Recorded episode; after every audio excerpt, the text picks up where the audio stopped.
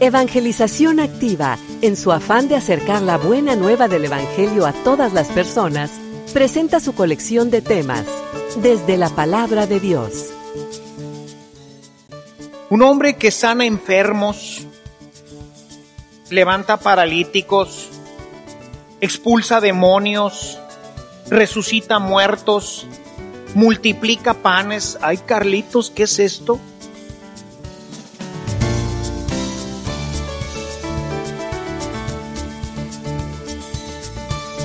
Este servicio te llega gracias a la aportación económica de nuestros suscriptores. Ayúdanos tú también a mantener este servicio activo. Participa con tu donativo y sigue escuchando estas enseñanzas.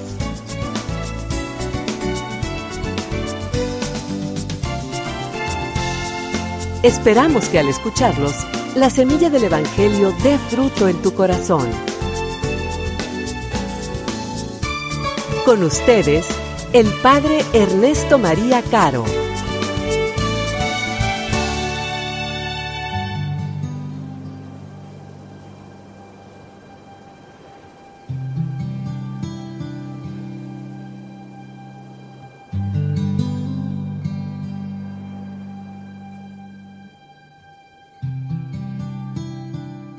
En aquel tiempo, Jesús entró en Jericó y al ir atravesando la ciudad, sucedió que un hombre llamado Saqueo, jefe de publicanos y rico, trataba de conocer a Jesús.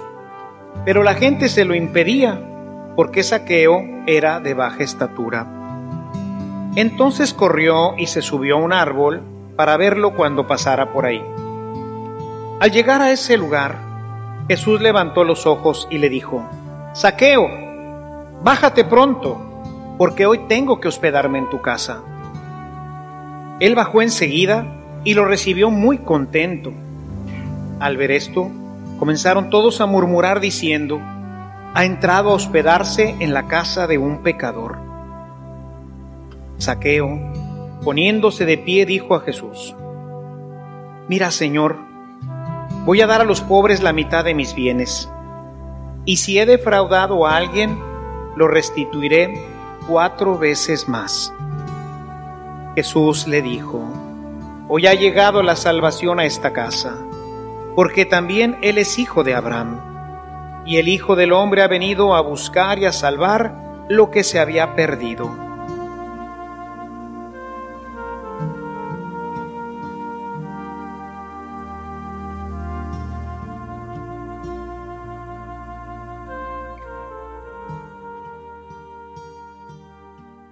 Les decía, vamos terminando el ciclo litúrgico y el liturgista ha querido proponernos también el final del ministerio, digamos, apostólico de Jesús. Va a terminar Lucas en el capítulo 19 para en el 20 empezar ya la parte final de su vida que lo conducirá finalmente a la glorificación. Recuerden que venimos siguiendo a Jesús en este camino desde el capítulo 9, verso 51, donde Jesús se dirigió con una mirada firme, fija, a ir a Jerusalén.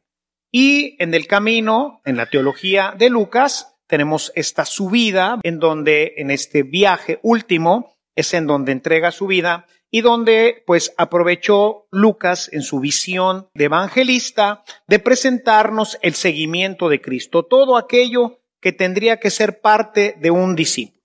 Y culmina en este capítulo 19, hemos leído los primeros versículos, en donde nos encontramos una situación que me parece muy interesante y que voy a dividir en dos partes porque me parece que en sí el Evangelio también podemos dividirlo en dos partes. La primera parte tiene que ver con la curiosidad de Saqueo. Dice que Saqueo quería ver a Jesús, no lo conocía, tenía, digámoslo de esta forma, tenía curiosidad por conocerlo. Y vean cómo la curiosidad muchas veces nos lleva a la bendición, aunque normalmente tenemos el viejo refrán que dice, la curiosidad mató al gato. Pero aquí todo lo contrario, aquí la curiosidad de saqueo lo va a llevar a un encuentro que va a transformar completamente su vida.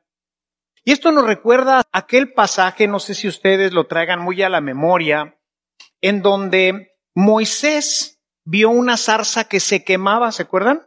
En el Antiguo Testamento, está en el capítulo 3, verso 3 de Éxodo, dice que vio una zarza que ardía, pero que no se quemaba. Y se acercó. Y ahí Dios le habla y le comunica la gran misión que tendrá Moisés de salvar a su pueblo. Se acercó, dice, curiosamente a ver qué era esta cosa que ardía sin quemarse, ¿no? Yo creo que debemos de aprovechar esta situación que todos los hombres tenemos, la curiosidad. Pero todos somos curiosos, díganme si no es cierto, nos dan un regalo y se nos queman las habas, como decimos, por abrirlo, ver qué es. Y cuando vemos algo extraño, pues también nos detenemos. Fíjese, ahora venía del retiro pero siempre pasa lo mismo. Había un accidente en la carretera. Los carros estaban arriba del camellón, porque se subió un carro, hay el camellón que viene de la presa de la boca, se subió y le pegó a un árbol y pues ahí estaba detenido. Los cuatro carriles estaban libres. Ah, pero iban todos despacito. ¿Para qué? Curiosos. Somos curiosos. Pero para Moisés la curiosidad lo llevó a descubrir la vocación de Dios. Será la oportunidad de encontrarse con Dios. También en saqueo. Dice que quería verlo. Seguramente saqueo ya habría oído hablar de él. De este hombre, voy a ponerlo de esta forma, extraño. Un hombre que dice la escritura, predica de una forma diferente, predica con poder. Un hombre que sana enfermos, levanta paralíticos, expulsa demonios, resucita muertos, multiplica panes. Ay, Carlitos, ¿qué es esto? Tenía curiosidad de ver quién era este hombre, ¿no? Era una persona, Jesús, para su gente, una persona extraña. Tan extraña que incluso los fariseos y los doctores de la ley terminaron por echarlo fuera. ¿Por qué? Porque este era raro, era diferente y nos estorbaba. Pero esto que hacía a Jesús diferente fue lo que le picó la curiosidad a Saqueo. Porque si hubiera sido un hombre igual que todos, pues imagínense cuánta gente iba a Jericó. Políticos y no políticos, y sacerdotes y no sacerdotes, y reyes y no reyes. Pues Jericó estaba prácticamente en el camino para llegar a Jerusalén, así que por ahí pasaría cualquier cantidad de gente y cualquier tipo de gente. ¿Y ustedes creen que Saqueo salía corriendo a verlos? No. Pero había que ver a este rabí. Había que ver a este maestro que hace estas cosas que yo oigo. ¿Cómo es? ¿Qué es? ¿Qué hace? Y hoy debemos de aprovechar, les decía, esta curiosidad que la gente siempre tiene. Y la deberíamos de aprovechar para, igual que Jesús, encontrarse con saqueo. El problema que me parece hoy es que ya no hay gente rara entre nosotros. Todos somos iguales. Les voy a recordar una anécdota que seguramente ya les platiqué en otra ocasión. Pero bueno, como la comunidad va cambiando y son cosas que no me recuerdo ni cuándo las platiqué, a lo mejor algunos ya la escucharon. Quien no la ha escuchado, bueno, pues lo escuchará hoy por primera vez.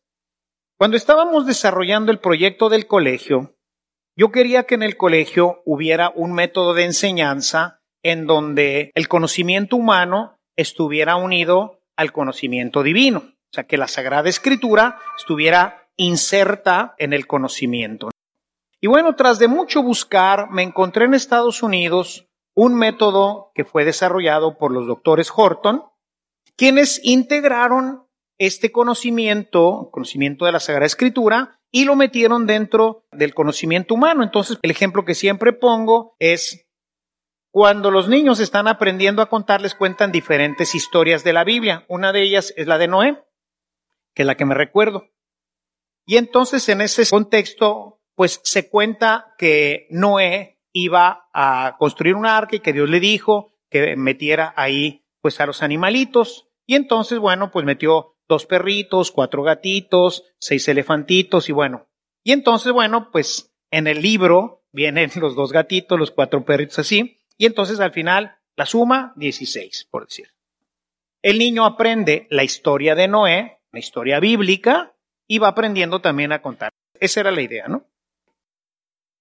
Esta situación fue desarrollada por estos doctores que fundaron primeramente una primaria y después fundaron hasta una universidad. En esta universidad se enseña siguiendo este patrón bíblico. Los doctores Horton son protestantes.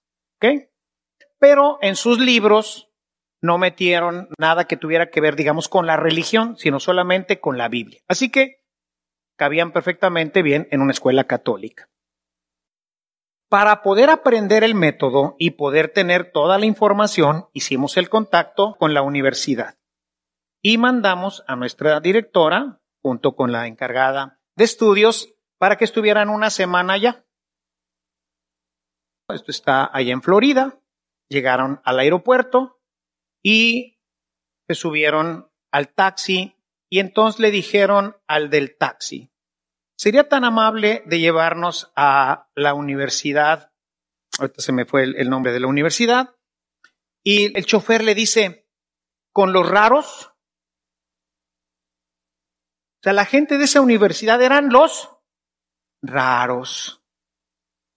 Yo creo que necesitamos ser raros. No sé si recuerdan algunos de ustedes mis ejercicios espirituales del año pasado, cuando hablé de las ranas, ¿recuerdan? Muy bien. ¿Ustedes creen que pasaría desapercibido entre nosotros una persona que pareciera rana? Sí nos daríamos cuenta, ¿no es cierto? Los niños le preguntarían a su papá, papá, papá, papá, papá, mira, mira, ese parece rana. ¿No es cierto?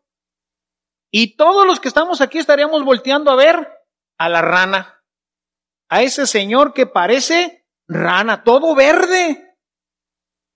Y luego de repente como que habla y hace...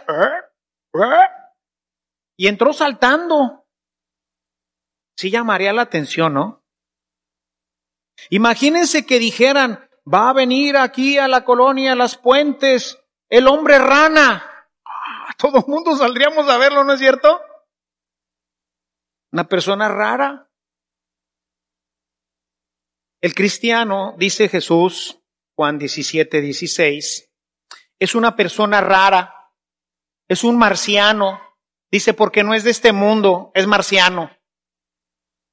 Piensa diferente, habla diferente, hace sus negocios diferente, lleva su matrimonio diferente.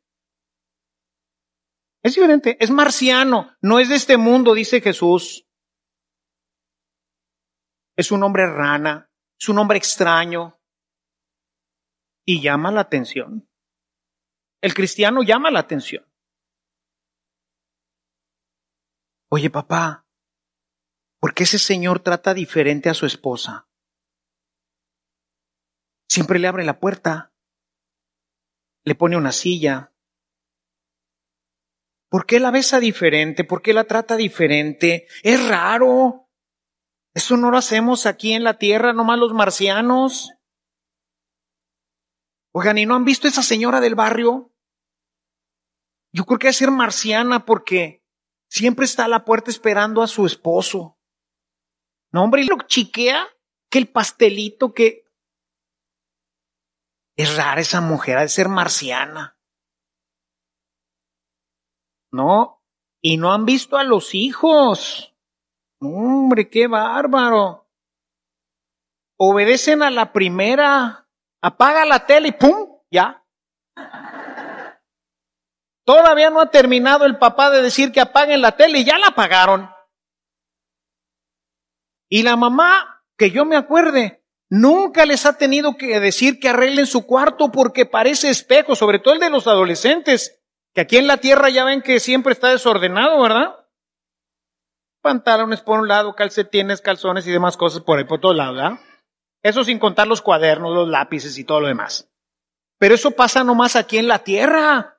Entonces, ¿cómo han de ser marcianos estos? Gente rara.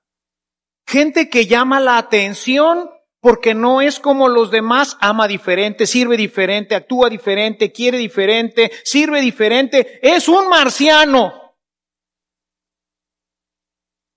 ¿Dónde están los marcianos? ¿Tú eres un marciano? ¿Tú eres alguien que en tu empresa, en tu familia, en tu comunidad llama la atención? Y llama la atención tan fuertemente para que alguien llegue y te diga, oiga amigo, ¿por qué usted es diferente? Ya lo he visto, yo ya lo he visto. ¿Cómo trata usted a su esposa? Eres así diferente como para alguien venga y te diga, oye, ahí en el colegio, ahí en la escuela, no que te digan, oye, ya te vieres diferente porque tú siempre compartes tu lonche. Y si el otro no le alcanza, tú le das también el tuyo. Y en la universidad, Comparte siempre tus apuntes. Estás pendiente de tus amigos. Eres diferente. ¿Por, qué eres diferente? Yo quiero que tú me digas por qué eres diferente. Te han dado buscando. Para que tú me digas por qué amas así a tu esposa, a tus hijos, a tus padres.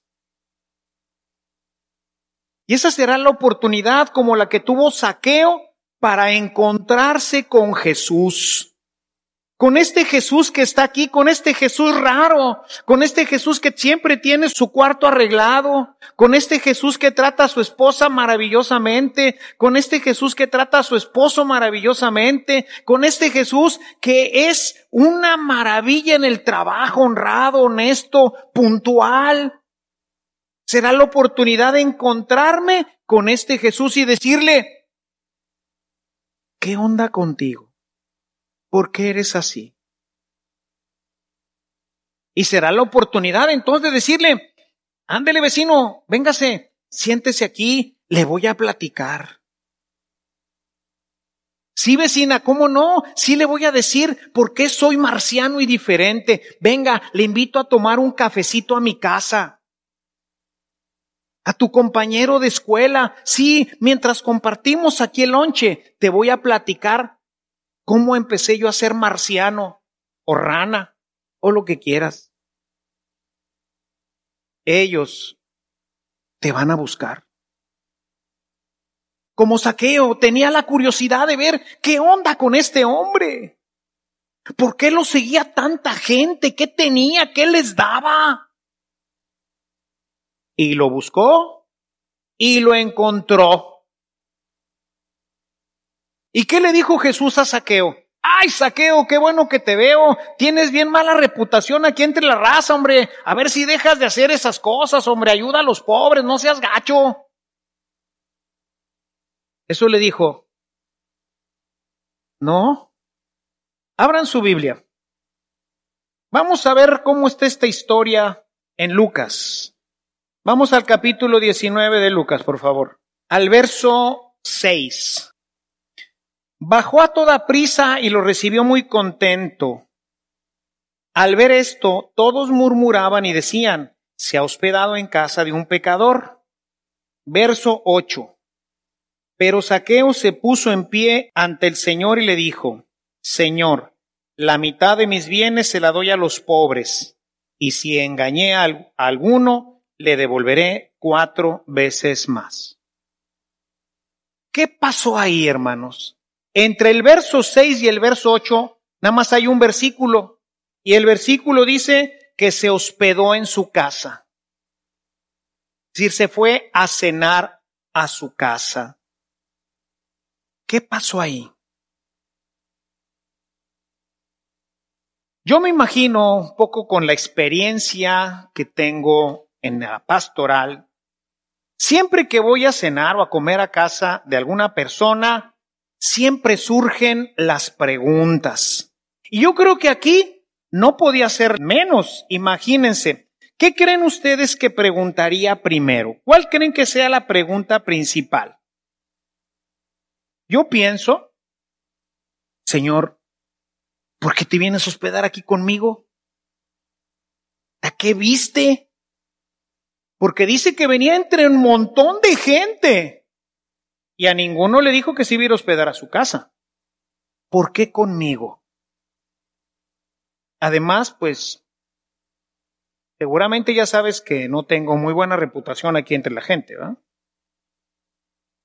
Soy un publicano, soy un cobrador de impuestos, la gente me tacha de traidor de la patria. ¿Por qué conmigo? ¿Es cierto? Creo que sería esto, ¿no? Y yo creo que con la sencillez de Jesús, vamos a repasar un poquito el Evangelio de Lucas. Vamos al capítulo 6.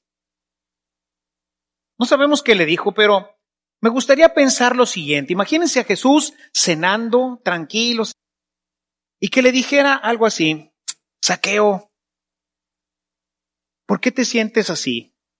¿Por qué te sientes excluido?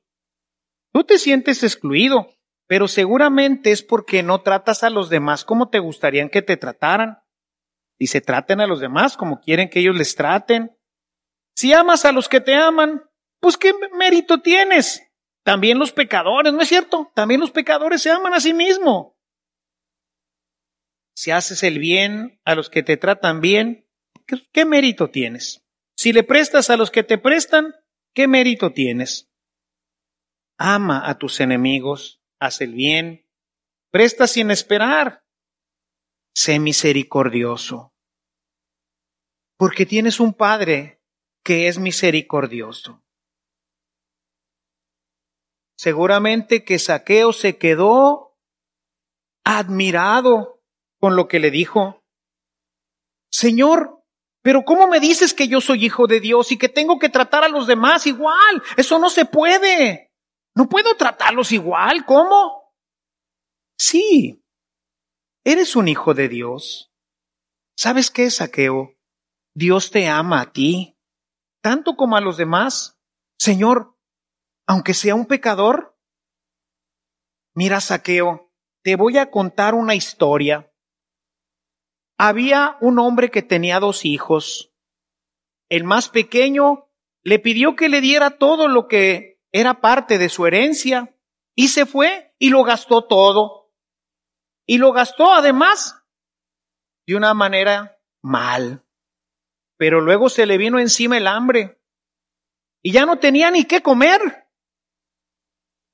Así que entonces dijo, ya sé, voy a regresar a la casa de mi papá porque en mi papá siempre ha sido bueno con sus siervos.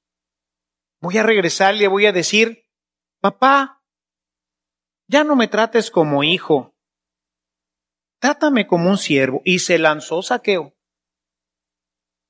Saqueo lo veía, ¿no? Y lo oía. Iba caminando el muchacho. Y ya cuando iba a llegar a casa de su papá, el papá estaba ahí y se le lanzó al cuello y lo llenó de besos y lo abrazó y le dijo, traigan rápido unas sandalias y pónganle un anillo y cámbienle la ropa, es mi hijo, estaba muerto y ya lo recuperé, vamos a hacer una fiesta. Saqueo se queda así, pasmado. Él sabe que él es él. No le dijo nada. Saqueo empieza a pensar que tiene que hacer un cambio en su vida. Que efectivamente Dios lo ama, aunque sea lo que es. Porque si amó al otro que le había derrochado toda su lana y se había portado mal con él y lo había abandonado, tú eres él. Pero tu papá te quiere. Así. Aunque quisiera que fueras mejor.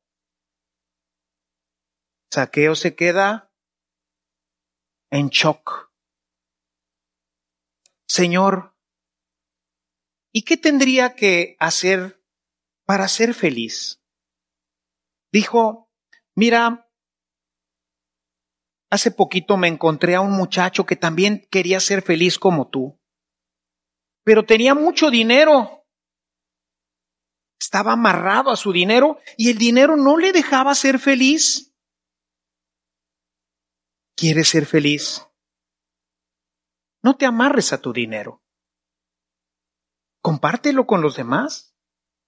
Pero no te amarres al dinero. Seguramente le dijo, mira, saqueo, el problema del dinero es que nos va haciendo que seamos como sus esclavos y nadie puede servir a dos amos porque quedarán bien con uno y mal con otro. Amará mucho a uno, pero al otro lo odiará. Ten a Dios al centro. ¿Le dijo que regalará su dinero? ¿Le dijo que se lo diera a los pobres? No. Fue caminando con él en su vida y seguramente que todo esto que él iba diciendo, sobre todo al final el tema del dinero, cuando le pregunta sobre la felicidad, el mismo saqueo se siente que no es feliz, que tiene todo, porque a veces tenemos todo, hermanos, pero estamos atados a pensamientos, a cosas, a dinero, que no nos permiten ser felices. Y Jesús le dice, desátate, desátate de todo lo que te ata, y entonces serás feliz, serás un hombre libre. Quizás que separa saqueo y se conecta ahora sí el versículo 8. Maestro, voy a darle la mitad de mis bienes a los pobres. ¿Le iba a dar todo? No. Iba a desamarrarse de su riqueza. Y si a alguien he tratado mal, injustamente, le voy a dar cuatro veces lo que le quité injustamente. Esto es lo que pasa, mis hermanos, cuando tú eres diferente y cuando tú atraes a alguien hacia ti. Evangelizar no es saberse este libro de memoria, por caridad, ni yo me lo sé, aquí tengo mi acordeón. Evangelizar es platicar de lo que Dios hizo en mi vida de lo que Dios quiere para ti. Déjame decirte, mira, vamos a echarnos aquí una cervecita tú y yo y déjame platicarte. Yo fui un borracho. Yo no podía tomarme una cerveza porque después venía la segunda y la tercera y la veinteava y la cincuenteava hasta que quedaba tirado. Ese era yo. No era feliz, destruí mi vida, mi casa, mi familia, mis hijos. Pero un día me encontré con Jesús y cambió mi vida. Recuperé mi familia, recuperé mi trabajo y ahora soy feliz. Por eso ves que soy diferente. Me tomo mi cervecita así, salud, una. La disfruto. Pero era esclavo, era un esclavo de la cerveza, de la bebida. Me dominaba. Y fui libre. Y por eso soy diferente. Y así aprendí a tratar diferente a mi familia y así la recuperé. Y así ahora trato diferente a mi esposa y a mis hijos y a mis padres. ¿No quieres ser tú también diferente? Porque seguramente tú también algo tienes ahí que te está amarrando. Te invito la próxima semana a la hora santa. Ahí empecé yo. O en una misa. O te invito a que vengas mañana y te comparto un poco más de lo poquito que sé. Casi no sé nada. Pero si quieres nos echamos un capitulito del Padre Ernesto para que veas ahí tiene buenas cosas este chavo. Comercial, comercial, ¿verdad? La conversión de saqueo, mis hermanos, y la conversión de todos nosotros es un proceso misterioso que ocurre en ese encuentro de Cristo con nosotros, de ese Cristo que eres tú, de esa persona que ya tuvo este encuentro con Cristo y que ha transformado su vida. Y entonces emerge de nosotros una fuerza transformante. Uno de los capítulos que me apasionan es el último capítulo de Lucas. Pero en el último capítulo, recuerdan ustedes, capítulo 24, van caminando un par de discípulos, ¿recuerdan? Le llamamos los discípulos que iban a Emaús. En el camino se encuentran con Jesús, no lo reconocen. Y van caminando con él.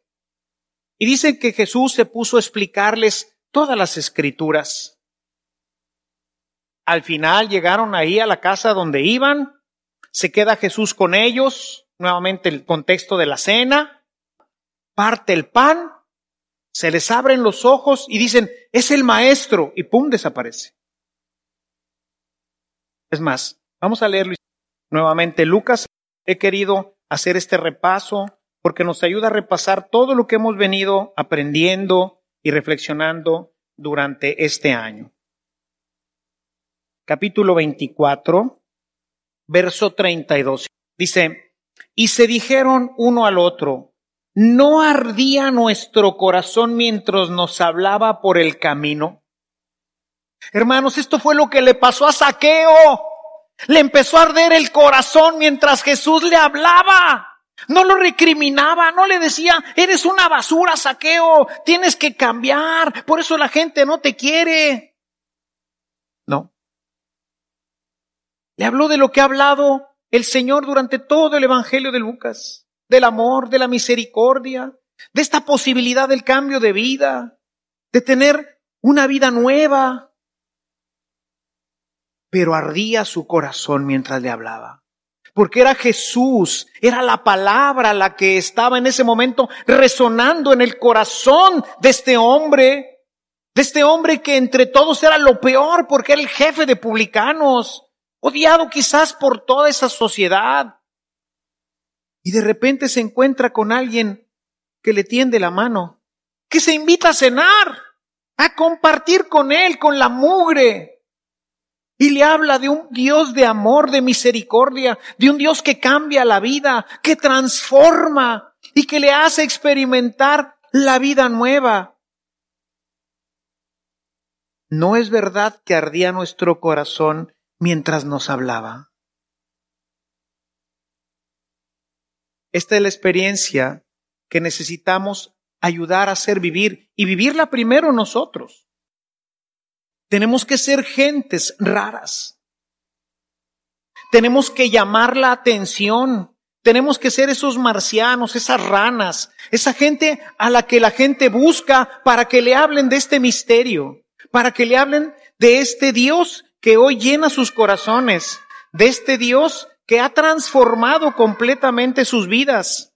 Porque todos, todos, todos hermanos, quieren tener una vida feliz. Por eso la pregunta después de por qué viniste a mi casa, seguramente que Saqueo le dijo, Señor, tengo todo, mira, pero no soy feliz. ¿Qué tengo que hacer? Sas. La gente necesita de nosotros, hermanos. Necesita testigos de este amor, de esta misericordia, de esta transformación de vida. Hoy nuestro mundo necesita marcianos, necesita ranas, necesita gente que llame la atención. ¿Para qué? Para que la gente los busque. Porque cuando tú vas y tratas de evangelizarlo así nada más, no convences, porque suena retórico, porque a veces hasta nos suena falso, porque a veces hasta decimos cosas que aprendimos solamente de manera pedagógica, de un libro, de lo que sea. Pero cuando el otro te ve cambiado, transformado, dice, yo quiero ser así. Yo quiero tratar a mi esposa así, a mis hijos, a mis padres. Yo quiero ser como tú. ¿Cómo le hago? Poquito de palabra, poquito de lo que sepas. Si tú eres ya una persona que ha tenido ese encuentro con Cristo, yo te aseguro que harás arder el corazón de esa persona. Y al final quizás no dirá como saqueo, ¿verdad? Porque no se trata de bienes. Acuérdense que muchas de estas cosas no es propiamente los bienes, sino de cosas que nos atan, de vidas que no concuerdan con el proyecto de Dios. Y nuestra vida cambia. Y a lo mejor nos levantaremos y diremos, a partir de ahora empezaré a ir a misa. A partir de ahora empezaré a dejar lo que me está atando en mi vida. Ayúdame. Y sigue este seguimiento de Cristo, ¿verdad? Sigue ahora un proceso. Esto que empieza con saqueo no es el final de nada. Seguramente saqueo siguió siendo un publicano, de su vivía. ¿No le dijo que dejara su chamba? Le dijo que no estuviera atado a lo que lo retiene porque ninguna profesión está mal. Este es nuestro Dios, hermanos, y esta es la misericordia que quiere que nosotros ejerzamos con los demás. ¿No has tenido un encuentro con Cristo? Busca un marciano, busca una rana, alguien que ya lo haya tenido y dile que te platique cómo cambió su vida. ¿Ya lo tuviste? Dile a los demás cómo Dios cambió tu vida. Cómo empezaste a ser una rana. A lo mejor en un curso de Biblia. A lo mejor en una obra santa. A lo mejor en, no sé, cómo cambió tu vida. Platícale a la gente cómo cambió tu vida. ¿No ha cambiado? Busca una rana, busca un marciano y dile que te guíe, que te acompañe y que te ayude a ser también tú una hermosa y maravillosa rana. Vamos a pedirle este don a nuestro Señor esta tarde. Queremos pedirte, Señor, contemplando lo que tú haces con la gente que se encuentra contigo. Queremos pedirte que lo hagas también con nosotros. Que este día que pasas por nuestra casa a través de tu palabra en esta Eucaristía, toques nuestros corazones y los cambies. Señor, ayúdanos a deshacernos de todo aquello que no nos permite encontrarnos contigo. Ayúdanos, Señor, a seguirte y amarte. Sabemos por tu palabra que tú tienes una vida nueva para nosotros. Sabemos por tu palabra que tenemos un Dios lleno de misericordia, al que no le interesa lo que hemos sido, pecadores, chafas, de lo peor, Señor, que no hemos tratado bien a nuestros padres, a nuestros hijos, a nuestros hermanos, que hemos hecho arreglos chuecos en nuestros negocios. Tú conoces lo que somos, Señor, pero hoy que vamos a cenar contigo en esta Eucaristía, queremos que como saqueo toques nuestro corazón. Hoy queremos que arda nuestro corazón internamente y nos transforme en criaturas nuevas no pases de largo por nuestra casa. Señor, y que cuando salgamos de este encuentro contigo esta tarde, podamos ser tan distintos, tan diferentes, que nuestra vida, nuestras palabras, nuestro comportamiento llame la atención de todos aquellos que conviven con nosotros, para que su curiosidad los lleve a ti. Concédenos, Señor, arder de amor por ti y ser instrumento de tu gracia para que otros cambien su vida. Todo esto te lo pedimos por Jesucristo, que es Dios y vive y reina contigo en la unidad del Espíritu Santo por los siglos de los siglos. Amén.